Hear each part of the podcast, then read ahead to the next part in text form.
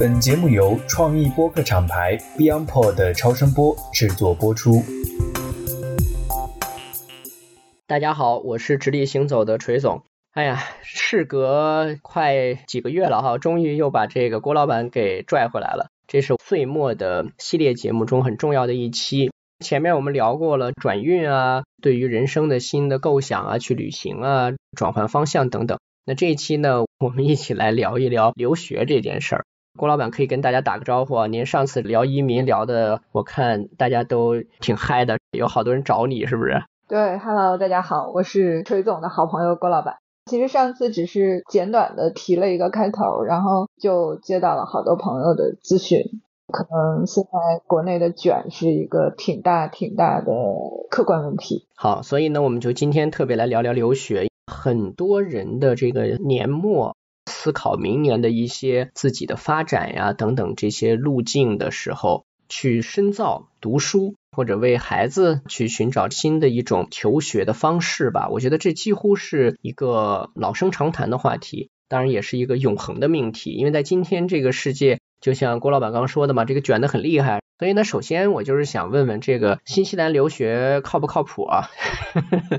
锤总应该也有感觉，就是在我们那个年龄。就一提到留学，好像是一件挺大且挺贵的事儿。一般首先得学习特别好，如果说学习不好，家里肯定不愿意给你花这个钱。然后呢，回来就是海归了，各方面都会有一个挺大的一个提升。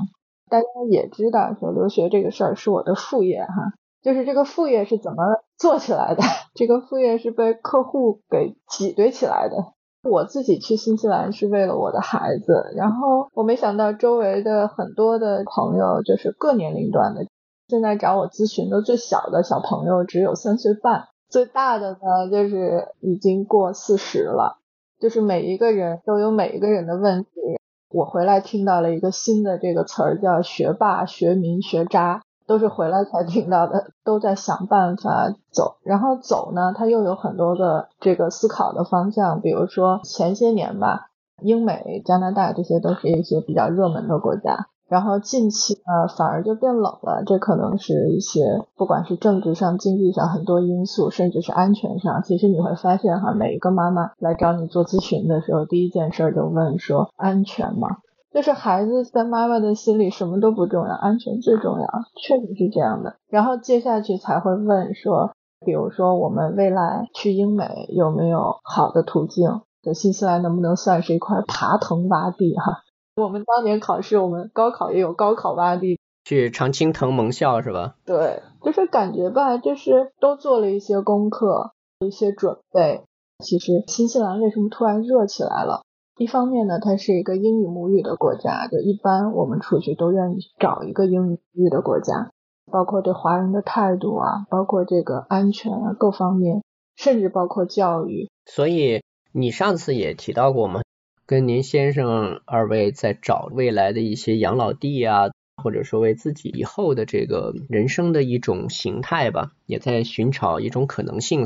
当时在做这件事情的时候，肯定也考虑到了孩子这个读书上学的问题。那么在新西兰，现在过去已经读了一段时间了，比起国内的这种卷来说，大家经常有传说吗？所谓快乐教育啊等等。但是事实上，其实它也有它的卷的方式。那从你自己的这个实际体会来说，新西兰有没有这种所谓的快乐教育？就是它是不是也是有一种区分性？刚才也提到说，他有可能是去英美国家去接受更多的像爬藤啊这样的一些优质教育机会的途径。所以，新西兰本身教育的一个形态或者它的一个属性是什么样的呢？我们先说这个快乐教育哈，快乐教育是骗人的，我觉得这是一个 营销词语，可能是因为国内的这个教育太不快乐了，然后演变出来一种叫快乐教育。就是我的亲身感受来说。我带我的孩子过去了之后，我的孩子的各方面的成长是远远超出我预期的。我对这个孩子付出的时间几乎是国内的十分之一。我们当时是三年级走的，我应该是在三年级他最后一次考试之前的时候哈，我把我儿子的错题全部整理在一个 PPT 里，然后我就坐在我们家的这个客厅里给他放着这个 PPT。然后跟他一遍一遍过错题。过完了以后呢，他离开的时候，他三年级所有的课都考到了优秀。后来我跟他聊天，我说这不是因为单方面的你优秀，是因为我们俩都优秀，就是你才考到优秀。就是这个东西让我觉得他过于牵扯家长的精力了。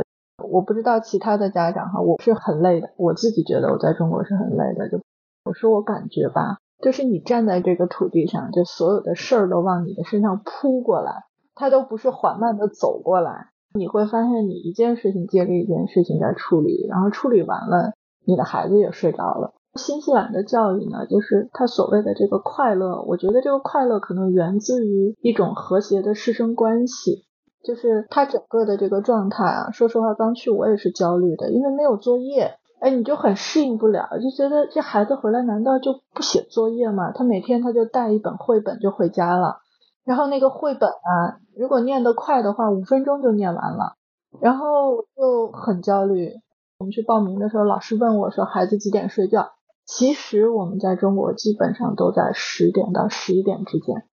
然后我跟我老公就对视了一下哈，我们俩就抖抖纷纷的说了九点睡觉。啊，老师说不行，睡得太晚了，八点要睡觉。他说：“你要知道，就是就是他从这个长脑子啊、生理啊这方面来解释，说这个孩子是需要足够的睡眠的。我也跟老师讨论过，就是说新西兰的教育的这个到底好在哪里？因为你一过去你要选学校嘛，就每一个这个校长都会跟你聊天。然后有个学校的校长也是个英国人，他跟我讲，他说你可以把新西兰的教育理解成一种烘焙式教育。他说这个做面包，因为那时候我也不会做面包。”但是他就很耐心的跟你解释说，你这个在对这个揉面啊、发酵啊，整个的这个过程，他说你其实不到那个最后发力的那个时候，就是说你的烤箱的温度可能没到那个时候，这个面包你也看不出来，它慢慢的在里面发酵，它可能有一些什么气泡什么这种啊，蜂窝组织，那，他说你是看不到的，你在表面上就看到一个白白的面包在发酵，对吧？他说他的高中的时候，他说我才是把孩子放进烤箱的时候，然后这个时候他们就开始发力了，然后到最后是一个什么样的一个面包？哎，我我觉得有点道理，因为我们是今年年底回去上高中，至少就是我觉得九年级之前所有的这个情况，就属于老师不停的鼓励，他真的是有一点点的很小很小很小的成绩。或者他哪一方面表现的特别就很小很小一个点，就老师好像每天做的最大的工作就是拼命的发现孩子的优质的这个点，然后拼命的去夸，然后夸到这个孩子就迷之自信的一个状态，好像没有什么是我学不会的，没有什么是我弄不对的，就好像有这种。那他自己这种内驱力取来了之后啊，他真的不太需要我们。我没有在新西兰帮他报课外班，他的课外班都是运动系列的，没有学习的。然后他自己能通过，比如说老师教他的一些方法，什么搜索引擎啊什么的，他能搞定他自己的作业。其实还不是很好做，因为我印象里他有一期作业是讨论这个玛雅文化。我后来看了他的东西，我觉得深度是有的。我开始以为它就是简单的这种搜索啊，然后把这个东西全部堆在这个 PPT 里。我就豆豆给我讲一遍，呃，他确实能讲出来，而且还能讲到一些我们可能做专业的这些人，我们都不是特别注意到的一些点。可能这就是孩子的变化，他学习上的，他生活上就更大了。他生活上真的是 翻天覆地的变化。我们过去的时候，我们是。要跟中国对时工作的，因为我的主业是设计嘛，我要跟我的设计师对中国的这个时差，我们要工作。我早上是不可能叫他起床的，他自己起床，然后从来没有迟过到，而且他能自己给自己做早饭和午饭，因为在新西兰你是有一个 lunch box 的，中午要自己在那边吃，就真的是让你感动的地方挺多。但是你问他说你从哪儿学的，他也就神秘一笑。当然，我得那个明确一下啊，就是说咱们不能陷入妈妈夸儿子的这个情况啊，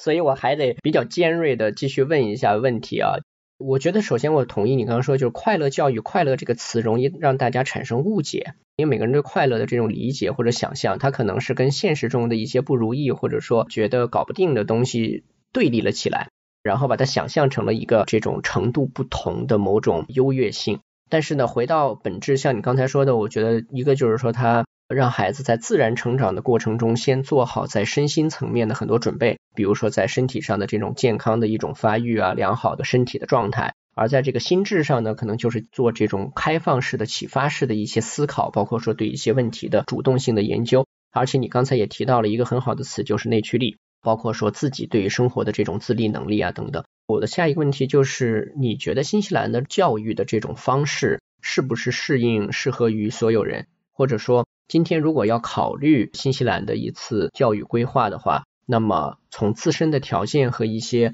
特点出发，是否有它的一些标准或者要考虑的问题？还是说在孩子的特点等等上面，其实并不需要做过多的这个考虑？什么样的孩子适合去新西兰是个问题哈。就是我们今年七月份有一个客人是男孩子是十一岁，女孩子是九岁，这样一个家庭。女孩子基本上考试都是全年级第一名、第二名。一下飞机的时候就跟我说：“他说阿姨，我是个卷王。”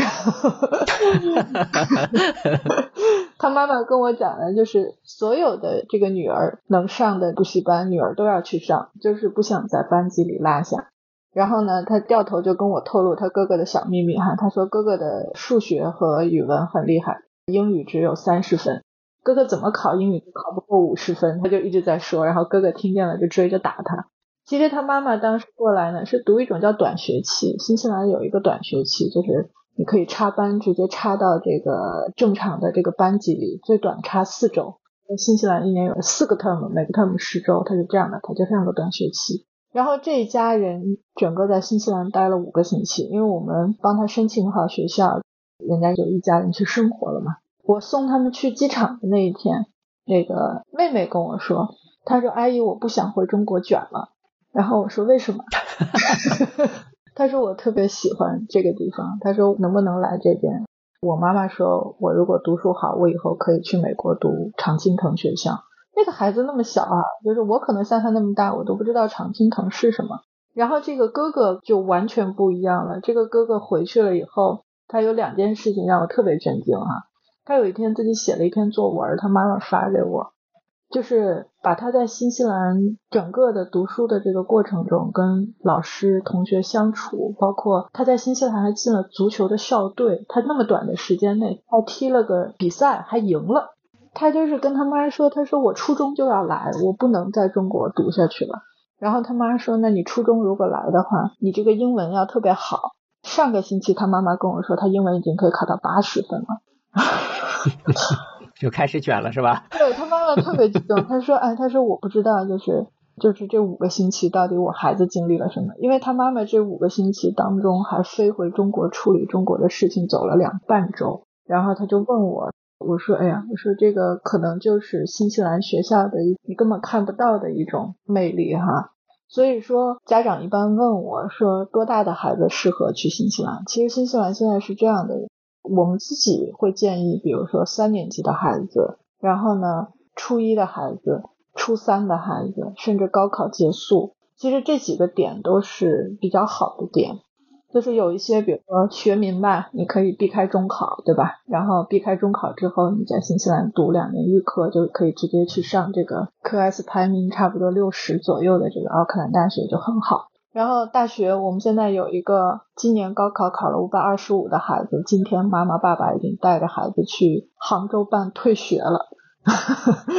这两天在攻读雅思。然后呢，我们帮他找了这个雅思的学校，是新西兰那边的一个雅思考官办的一个挺不错的学校，说那个两个星期之内把雅思考到六分，因为他确实底子也不错。然后咱们就升奥克兰大学了，这孩子就真的毅然决然就把学给退了，因为他考到一个杭州一个什么学校我忘记。所以可能我们最近接触的，就发现各个年龄段的孩子其实都不快乐。他可能真的有好成绩，真的，但是他不快乐。包括我们最近还有一些抑郁症的孩子，所以有的时候家长后悔啊，在我这儿哭，说说我为什么逼他哈，把他逼成这个样子。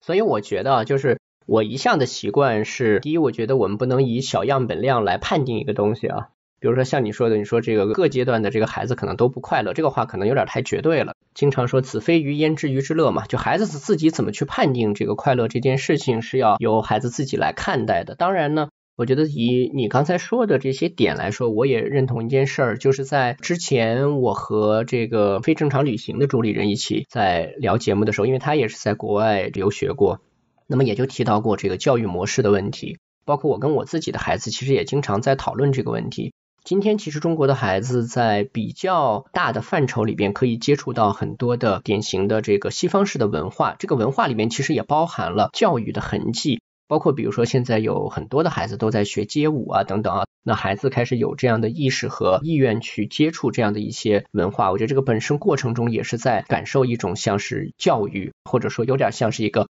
文化性的预科一样的感觉。而且呢，今天孩子接触各种信息的渠道和方式也都变得非常多样，因此在这个过程中，其实他自己也会有一种判别等等。当他身处新西兰，像你刚才说的，就是这个兄妹俩，虽然在学习成绩啊所处的一个卷的程度上可能是有明显的差异的，但是在新西兰所获得的一种学习和教育的经历或者体验来说，都是让他们有了非常良性的一种感受。但是呢，在刚才你说的时候，其实会反复提到类似像常青藤啊等等这样的优质的教育资源体系，包括说也提到在基本上我们经常说 K 十二嘛，就是从小学一年级一直到大学之前，乃至说到大学中，你可能都完全有机会去申请转到新西兰去学习。那么我有个问题，就是新西兰教育的一个最重要的价值吧。我们说的现实一点啊，就是说未来的出路也好，等等也好，毕竟说到底，最后还是得回到这个很卷的世界里边来的。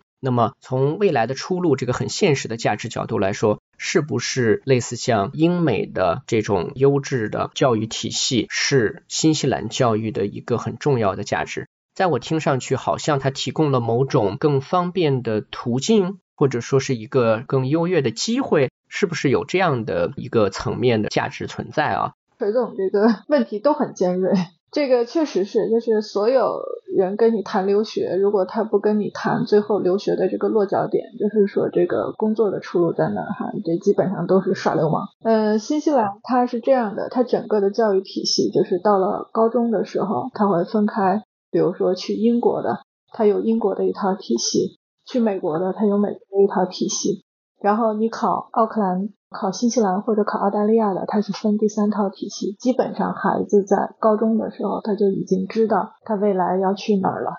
所以他会投入到这三个体系里面去学习哈。然后常青藤这种名校啊，给新西兰的名额跟给澳大利亚的名额是一模一样的，但是新西兰的人口跟澳大利亚人口差了好多好多。所以这就是所谓的爬藤洼地，基本上就在这儿。然后再有一个呢，比如说孩子的成绩确实不那么好，可能家长会更早，比如说初中，甚至初中以前就先去新西兰拿一个身份。就新西兰对于本地人去考本地的学校的这个优势啊，它还是在的。然后还有呢，就新西兰的孩子，他一般高中毕业，他有一定比例吧，是不去升大学本科的。所以呢，他确实给学校腾出了一些名额。如果我没记错啊，就是华人大概在奥克兰大学的这个入学比例应该在五千到六千人左右，留学生的比例。他就是这些孩子，他会先去社会上可能做一年到两年，然后找寻一下自己到底喜欢做什么，或者说他认为他已经找到了方向。再回头进大学来读这个相适应的方向，然后再往外走。那中国的孩子就是在新西兰呢，你如果在这边读完大学，或者说你从这边相当于踏板吧，可能你去申这个英美的学校，它会录取率高一些，它确实有这方面的优势。再一个哈，我觉得孩子读书计划这件事情似乎在中国比较弱化。我印象特别深，我小时候，我也就初中吧，出去玩，坐在我后面的那个大巴车嘛，后面有一对母女，然后这个妈妈就跟这个女儿说，说我们上完了初中，上高中，上完了高中，上职高，上完了职高，上大专，上完了大专，上本科，我当时都听懵了，你想这么多年了，我就一直记得他当时给他女儿的那个规划，特别吓人。就是我们的家长其实知道我们的孩子要努力的学，但是他没有给孩子一条特别明晰的路哈。至少在新西兰我看到的啊，我刚到新西兰第一年，应该是一九年底，我碰到了一个华人的孩子，他考去了宾大，考到美国去了，然后跟他爸爸妈妈来我们家做客。在 Daniel，我就问他，我说 Daniel，你对你未来的这个想法？他说，其实我们进高中的时候，老师就告诉我们了，如果成绩好的，你们就要去美国，美国的教育资源是最好的；学习中等的，你们就去澳洲，因为澳洲的薪水比新西兰高一些，未来你们的生活会特别好。然后我说，那 Daniel 你是什么想法？他说，他六十岁之前他已经考虑好了，他先去美国，他读到这个研究生。如果努努力，他想读个博士。读完博士以后呢，他说我就回澳洲工作，然后等六十岁我就回到新西兰。然后他甚至跟我说，他说我要找一个韩国人或者日本人做太太，然后改变一下我们家的基因。这个孩子他那年还不到十八岁，就他似乎已经把他所有的规划做好了。然后我问他，我说就是你的这个规划是你所有的同学他们都具备的吗？他说：“基本上他们在想好到底是去走哪一条路的同时，就是不管是家长还是老师，都已经辅助他们做到了一个退休前的计划。他说：那当然还会有很多的机会，很多的变化，但是至少我这一刻我就已经很明确，我退休前是个什么状态了。这个就是我觉得孩子的这个计划，它太重要了。因为我们主业我们也在招一些应届的大学生，就每一个大学生进公司的时候。”你也不知道他未来三年五年到底想干什么，他也没计划，他反正就是我好好读书，读完书我考了个大学，考完大学我出来找工作，他好像是个模式，但谈不到计划。这个我觉得可能是家长和老师需要努力的。从你的角度来说，你觉得就是做比较系统的一种人生的规划啊，就这件事情。在新西兰那边是学校有意识的在引导大家去完成的吗？嗯，是的，而且越好的学校，老师越会给孩子做规划。就比如说啊，它新西兰的学校分公校和私校两种，但并不是说私校就一定比公校好，所以很多的妈妈就是在对于选公校和选私校的这个点上就特别的纠结。我们认为啊，如果说这个公校它特别好，其实是可以进公校的。私校啊，我跟你讲，新西兰的私校也非常的卷，而且基本上都是华人在卷，有私校里面百分之八十都是华人，卷的不得了。OK，这是个重要的信息，就换了个地儿卷是吧？对，真的是很卷，而且我知道，新西兰有一所学校里面可能。百分之九十都是华人，他似乎就是把中国的一些可能都是想爬藤的孩子，就全部都弄到那个学校，而且是封闭式的卷。所以这个可能是很多人想象不到的。嗯，开始也不知道这个学校，因为我们年龄越来越长了嘛，就快到高中了，就会有很多的人给我们透露这方面的信息。你像这个学校，这个学校是不收新西兰本地孩子的，你有多可怕？就是海外的孩子，我就把你放进来卷，然后我从这边做个踏板，把你往更高的地方送。其实我觉得吧，就是郭老板，咱们俩都是这个为人父母的人啊。我觉得其实，在刚才谈到这些问题的时候，你一边在说，我也在思考。我觉得其实下一个时代，首先我也经常在跟我的夫人和孩子一起来讨论，包括我们现在在家里也搞个什么读书会啊什么的，就我们经常做一些这样的这个开放聊天的时间。其实从我自己的角度来说，我觉得下一个时代的人才的界定跟我们所经历的时代会有非常本质性的变化。当然，到时候这个原来咱们所界定的 human 这个事儿还能剩下多少能叫 human，这个也不知道啊。但是人这样的一个生命体。他在世界中所能够具备的价值，或者说他能够寻求的一种自我价值的实现性和维度，我觉得都有很多非常不可定义的地方。至少今天这个世界本身对于人才和人的能力的界定，都在发生着一些本质性的变化。有些是在酝酿之中，有些其实已经出现端倪了。我觉得咱们作为父母来说，就是会去想怎么帮助孩子去选择，或者说帮他能够建立起一条更好的路。你刚才所讲到的一些东西呢，其实我觉得可能也给大家给出了很重要的提示，就是一方面是在选择学校和这个路径的问题上，可能不管国外的学校，包括您刚才说这个新西兰的学校，他也有意识的来引导孩子自己对未来的一些规划和看法。但是在这一切发生之前，可能作为家长来说，也有必要跟孩子去共同来探讨这个问题。从留学开始，怎么去进行选择？你的一些标准和意图是什么？像你刚才说的，比如说未来我是在澳大利亚这样的国家去工作、去定居，还是在这个欧美这样的地方？因为我相信这个世界上只要是快速发展、经济发达的国家，你如果想在那个地方寻求一个出人头地的社会地位和机会的话，它不可能不卷，它一定是再卷的。只不过是卷的方式和你所处的环境的这个差别问题。另外一个层面呢，就是在追求这个路径或者说去设计它的过程中，可能必须要考虑到自身的一些关键性的适合于自己的因素和条件。所以在这里，其实我也想问一个很现实的问题啊，就是假如今天我有这个很强烈的意愿，或者说我在考虑这件事儿，必须考虑的一些典型的因素是什么？就像你刚才一开始说快乐教育具有欺骗性一样，就很多时候我们会把这个事情当成是一个一劳永逸的事情。其实我想说的是，孩子的成长，一个家庭环境的打造，始终最重要的责任人是我们自己。就即便是去到了新西兰，你也有足够的责任和需要具备这个意识。所以在这之前，其实应该考虑一些更现实的因素，去决定是在什么时间点或者以什么恰当的方式出去留学。所以在这个方面，你觉得有哪些因素是一定要想清楚的？我们走到今天哈，我调回头想，你比如说我们的父辈，他们也在帮我们规划我们的未来。我应该是考完大学之后，我爸跟我说了一句话，他说有机会的话就进外企吧。他说那个外企不高，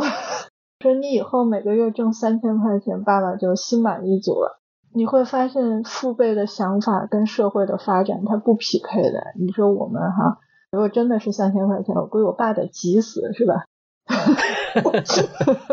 所以我想劝家长是什么？就是你们不要想的太远，你不要想说。我能怎么样？就是你可能要帮孩子建立，首先他自己这个自信心啊，包括他自己的抗击打能力，就这些东西远比他的现在看起来的表面的这个成绩更重要。然后你要给他一定的生存能力。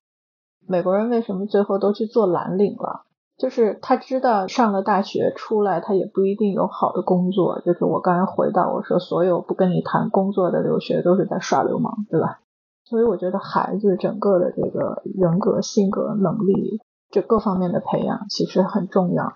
然后能把孩子送出去的几个点哈，比如说一个三年级的孩子，就大家都知道，就国外的这个数学呀，真的是堪忧啊，就学的太慢太慢了，至少是前阶段特别慢的。三年级的孩他有什么优势？他如果去一个英语是母语的国家，他能把英语学成母语。然后呢？他的数学能力又很强，他一旦进入到这个班级，哪怕他的英文再差，但是他数学强的时候呢，新西兰他们有一个叫一所课程，就是针对这个母语不是英语国家的孩子，他都有一个一对一的课，他会在数学课的时候把你带走，老师会把你带到这个一所班级去给你补英语，他可能就是为就有一些定制化的教育。然后这个三年级的孩子哈，以我们现在国内的这个卷的程度，其实汉语已经不用特别担心了。他不像再小孩子出来，他对汉语一点感觉都没有。就是三年级基本上已经能独立阅读了。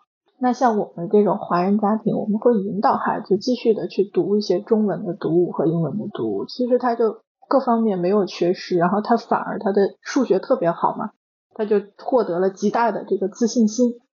然后第二个阶段呢是中学，不要到中考的这个时候，这个时候对孩子最大的好处是，新西兰的学校它不要求你的英语成绩，就是你一旦到初中毕业的这个时候，他就要求你的雅思成绩了。但是在这个之前，他是不要求英语成绩的。那这个时候，如果家长看着孩子学的太辛苦，也许可以考虑在这个阶段把孩子送出去。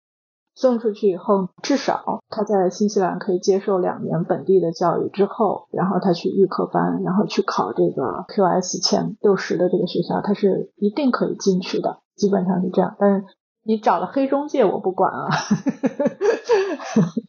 有这种，因为我们有客人被骗了。那这种情况其实也是一个相当于捷径吧，我觉得可以这样讲。然后对孩子的身心呢，又不会产生太大的这种挫折。再一种就是初中毕业了，然后这个成绩可能没办法上高中，这个时候是可以考虑赶紧补一个雅思。那个时候雅思的成绩要求不高，我印象里应该是四点五，赶紧出去上预科，就不要在中国卷高考了。这个时候也可以，然后可以直接升到奥克兰大学里面。然后再一方面呢，就是得到这个高考成绩，就像我们现在的这个客人，就是高考成绩出来了，一直纠结就是要去上还是不去上，专业可能不喜欢，那这个时候那雅思得冲到六分，才有办法让你去申请这个奥克兰大学，而且它是可以直接用高考成绩去申请的，它不需要再去考其他的东西了。所以他承认中国的高考成绩。没错。然后再来找我做研究生的这些客人，那不一样了。这个基本上都得到三十大几、四十，就可能是在我的这个职场上，觉得自己也没有什么后劲儿了。然后看着孩子吧，又又有点累，那干脆卷不动孩子，卷自己吧，自己出来读读书，对吧？然后把一家人，就是通过这个移民的方式，把一家人带出去。就是新西兰啊，我只说新西兰，就是你在新西兰，你只要有一个工作签证，你的孩子读书就免费了。比如说爸爸去读了个书，妈妈有一个配偶工签，孩子读书也免费了。就是其实很多家庭他们算了一笔补课费和这个花销哈，也是真的是低很多很多，就很经济的一条路。我觉得还有一个就是你可能刚才提的最后一个阶段啊，就是今天也有很多年轻人，比如说二十多岁，可能还没到三十岁，或者在三十岁左右，就是他可能刚刚成家或者还没有成家，就是不牵扯到咱们说的这个为了孩子呀等等有这么多的因素，可能就是还是从自己的角度出发，想去做一种进修，或者说再做一次提升，可能也感受过了这个社会中的一些职业啊等等方面的东西，自己也希望能够转换赛道，或者说有一些新的突破的话。事实上也可以通过像你说的这条路，就是说申请某一个专业的硕士，然后过来，是吧？对，而且非常好，好在哪里哈？就是国外的大学它真学东西。我不知道东你大学学的是什么？你不要在这阴阳啊！我先生也名牌大学的，我后来我问他，我说，哎，你大学里你觉得你学的哪门课特别有用啊？他想来想去，他说有一门选修的 Auto CAD，他也不是大学里学的最有用的一门，我都乐了。但是我跟你讲，我自己读了整个的这个大学，我觉得我都没有一门课说对我特别有用。但是呢，我在学校所有的社团的这个活动，因为我最高峰的时候，我带了四个部。就是整个的这一段经历，其实对我后来整个的这个发展都非常有用。嗯嗯，风云学姐是吧？过去只手遮天。OK，所以其实我觉得大家刚才听这个郭老板在说的时候，有几个很重要的特点，我来帮着这个梳理一下啊。就第一呢是分阶段，就是说孩子或者自己处在哪个阶段。其实你要考量的因素，以及说跟学习相关的要具备的条件，它的优劣势可能都不一样。所以呢，这是在准备要进行或者考虑留学的时候，一定要做跟自身条件相符的一个思考的。这是从阶段上来说。第二呢，我觉得你提到了一个挺重要的点，我非常的认同。我的理解就是，国外的整个的教育体系啊等等。它并不是冲着说把所有人都变成一个有大学文凭的知识分子，然后结束这样的一个逻辑去塑造的。所以呢，在这件事情上，我觉得可能从家长来说，也需要经历的一个很大的挑战，是对自己的这种理解教育，或者说孩子的教育的一个意识，或者说他的一个成见上面，要做一个重新的塑造。就是像你刚才说的，比如说很多人可能出来在国外工作，他可能就是一个蓝领的工作。但是这份工作在当地的从生活收入到他的一个工作的合理性啊各个方面来说，可能都是很 OK 的。但是如果从咱们这几十年经历的一种教育感受来说，其实之所以会谈这个所谓白领蓝领这件事情，很多的时候就是对蓝领有一种错误的理解，有一种对这件事情的排斥啊等等。所以我老觉得说出去留学本质上是对一个家庭的整个思维方式和对待教育、对待生活的态度的一个比较大的一种转变。我觉得他是有这个要求的，并不是说把孩子带出去扔到学校里，然后就 OK 了。我始终是这个看法。所以呢，大家在考量这些事物的时候，很重要的也有一个因素，就是要更多的从自身的一个条件呀和对教育的看法出发去理解这件事儿，包括像你刚才说的。可能你也可以换个地方继续卷，它可能在一些特定的这种，比如说爬藤啊等等，它可分配的名额、可获得的机会上面的一些优越性，所以呢，你能获得更大的机会。但是呢，还是那句话，就是话说出来很残酷，但事实就是如此，就是机会只留给有准备的人。所以，如果你想争夺一些稀缺的机会，那么不管到哪里，可能卷都是一个，或者说去搏杀，这都是必然要面对的一个状况啊，就是去面对这种竞争。所以，这还是跟你对自身的条件、意图、意识等等的一个考量是有直接的这个相关性的。我觉得这个可能是刚才你提到的这个因素里边非常重要的两个部分吧。最后来说的话，其实还有一个小的问题啊，其实像我这样的家长。很多的时候会有一种顾虑，因为他对外界的一种环境啊等等是非常陌生的。你是否可以再介绍一下，有没有一些便于大家去体验或者说了解这些信息或者内容的一些方式？对，有几个点哈，就是我觉得也是我自己一路走来，因为我一路换了四个中介。首先，我们这个。我跟你说很心酸呀，因为我自认为，我觉得我也是这么多年项目做下来，我认人不会认错的。然后我第一个中介就把我坑的死死，然后还坑了很多钱。换了四个中介，最后决定自己干了，是吧？对，是最后成功了之后，我才发现，就是好多人来找我说，能不能把你这些东西就跟我们大家一起 share 一下。一旦家长进入到这个阶段，比如说哪怕就是安排雅思老师这一件事情，新西兰周六周天是不可能加班的。就是妈妈们能焦虑到说：“阿妈，那你去求求那个老师，你有没有办法求求他？”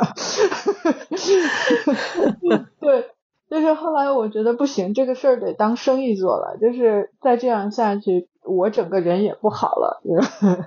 那我就配了团队，就我们满意度其实很高。那我回过头跟你讲中介的事情哈，新西兰本来就是一个非常小的国家，而且它之前呢又不是这种热门国家，所以在中国的整个的这个经济体系里，说实话有新西兰资源的人极少。我上一次回来的时候，我去新西兰大使馆开会，就是留学的这个会，就在马当路那边，我觉得当时在那边开会的人也就三四十个人。就是可能这些人他们手里才有新西兰最直接的这种资源，剩下的全都是一手倒一手，一手倒一手。就可能他前期跟你签约签完了，他都不知道后期谁给你办。所以我们第一个中介，我们就是被这样骗的。但是我们最后还好，就是第二笔比较大的钱要进去之前，因为我们是两家人同时办，那一家的太太她说我们去一趟新西兰，因为那个时候我们身上是有旅行签证的，就是新西兰的旅行签。特别好，他一批批五年，然后还多次往返，然后每次停留三个月，我觉得还挺好的。我们立刻就买了一张机票飞新西兰了，然后过去到当地找了当地的中介，因为当地的中介他是必须要持牌的，他其实叫持牌顾问，就是这种顾问呢，他要对他做的所有的 case 要去负法律责任的。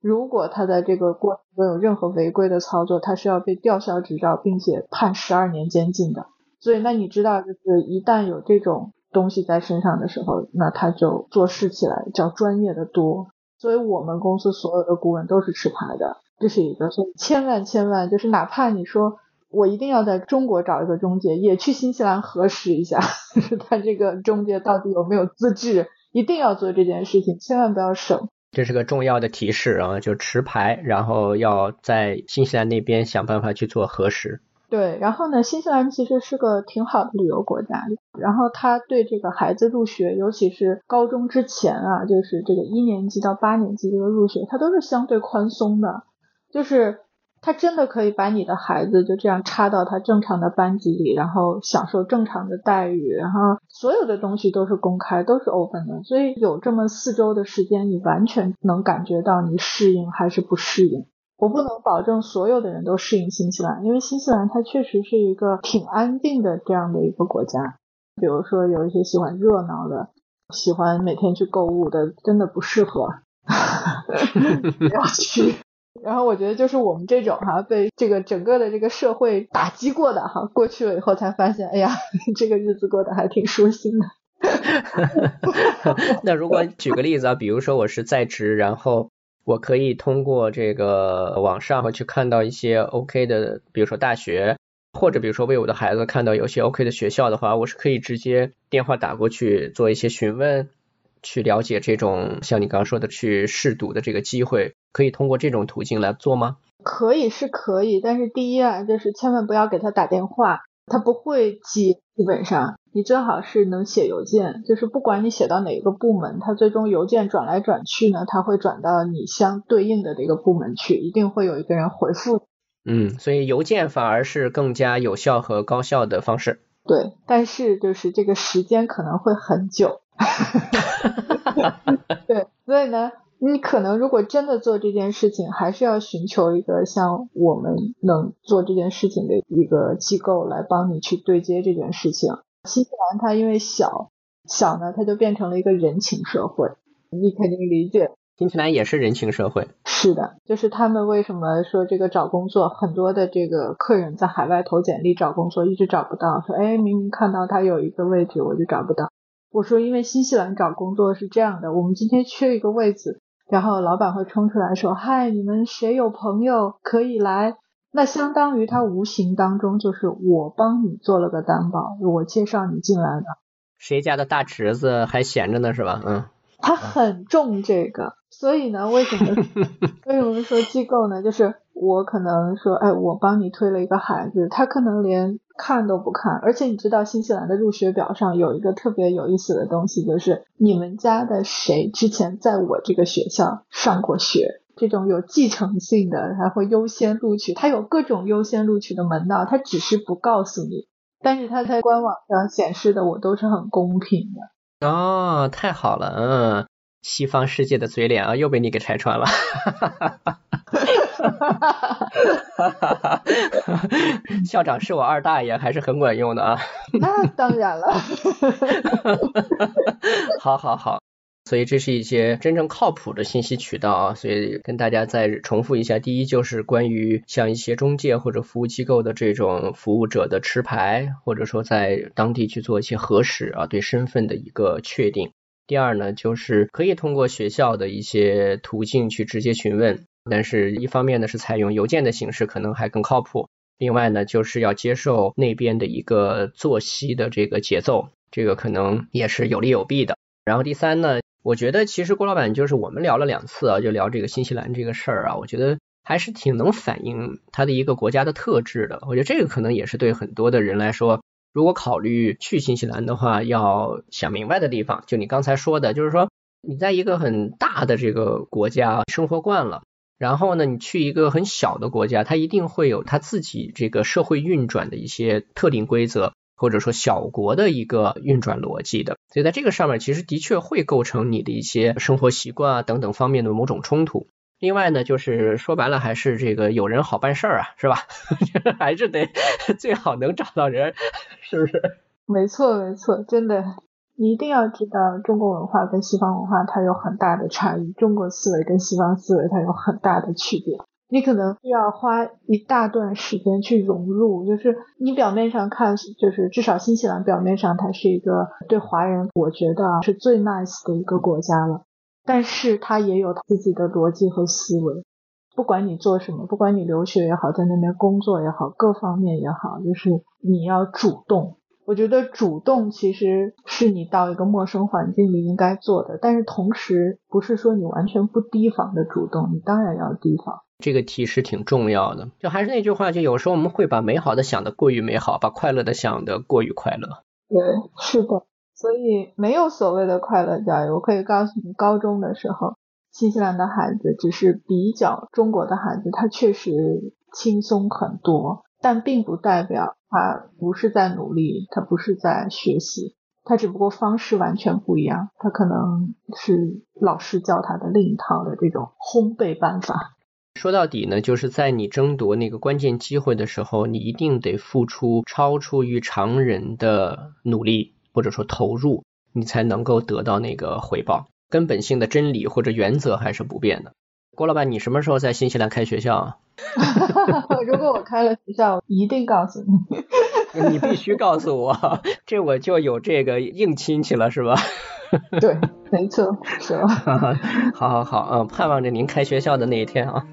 好，好，我努力。对，啊，争取在我还能读在职研究生的之前。目标好，这样确定了。